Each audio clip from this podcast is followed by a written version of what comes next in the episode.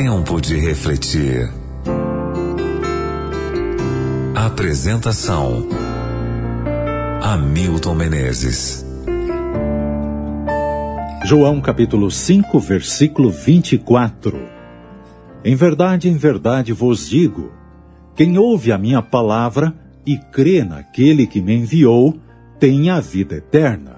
Não entra em juízo, mas passou da morte para a vida. Como, perguntam alguns, podemos nós, os cristãos, comparecermos perante o juízo final, se João 5,24 afirma claramente que já temos a vida eterna e não entramos em juízo? E o que dizer de Romanos 8, verso 1, que alega já não haver nenhuma condenação para os que estão em Cristo Jesus? Não provam esses textos que a nossa salvação já está garantida? Alguns intérpretes acreditam que esses textos provam a doutrina da eterna segurança. Ou seja, uma vez que as pessoas tenham vindo a Jesus e tenham sido justificadas, estão seguras nele por toda a eternidade.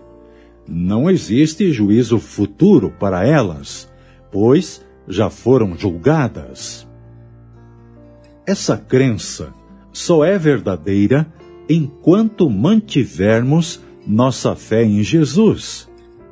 Mas a salvação é mais um processo contínuo do que um acontecimento do tipo, uma vez salvo, salvo para sempre, que ocorre no momento da justificação inicial.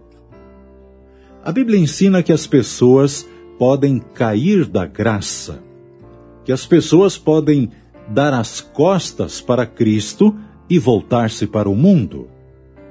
Para conservar a certeza da salvação, portanto, as pessoas devem permanecer numa relação pactual com Deus por meio de Cristo. Um dos ensinos mais relevantes ministrados por Jesus no Sermão do Monte e em outros lugares é o de que haverá um juízo final até mesmo para aqueles que dizem: Senhor, Senhor, e fazem muitas obras em nome dele. Veja Mateus capítulo 7, versículos 21 e 22.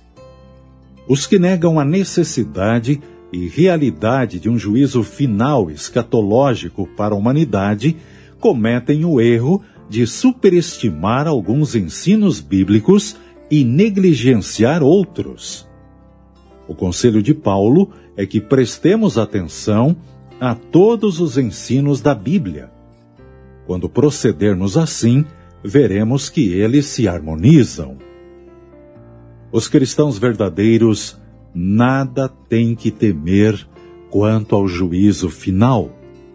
O propósito do juízo é apenas confirmar perante o universo que eles estão em Cristo, que aceitaram seu sangue e que, portanto, amam a Deus de todo o seu coração. Verdadeiramente, nenhuma condenação há para os que estão em Cristo Jesus.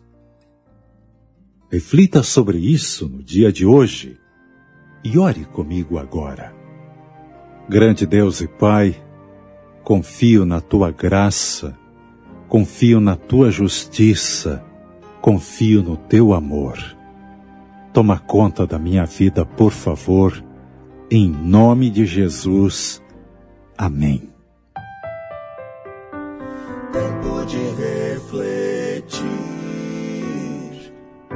Que Deus proteja você e sua família.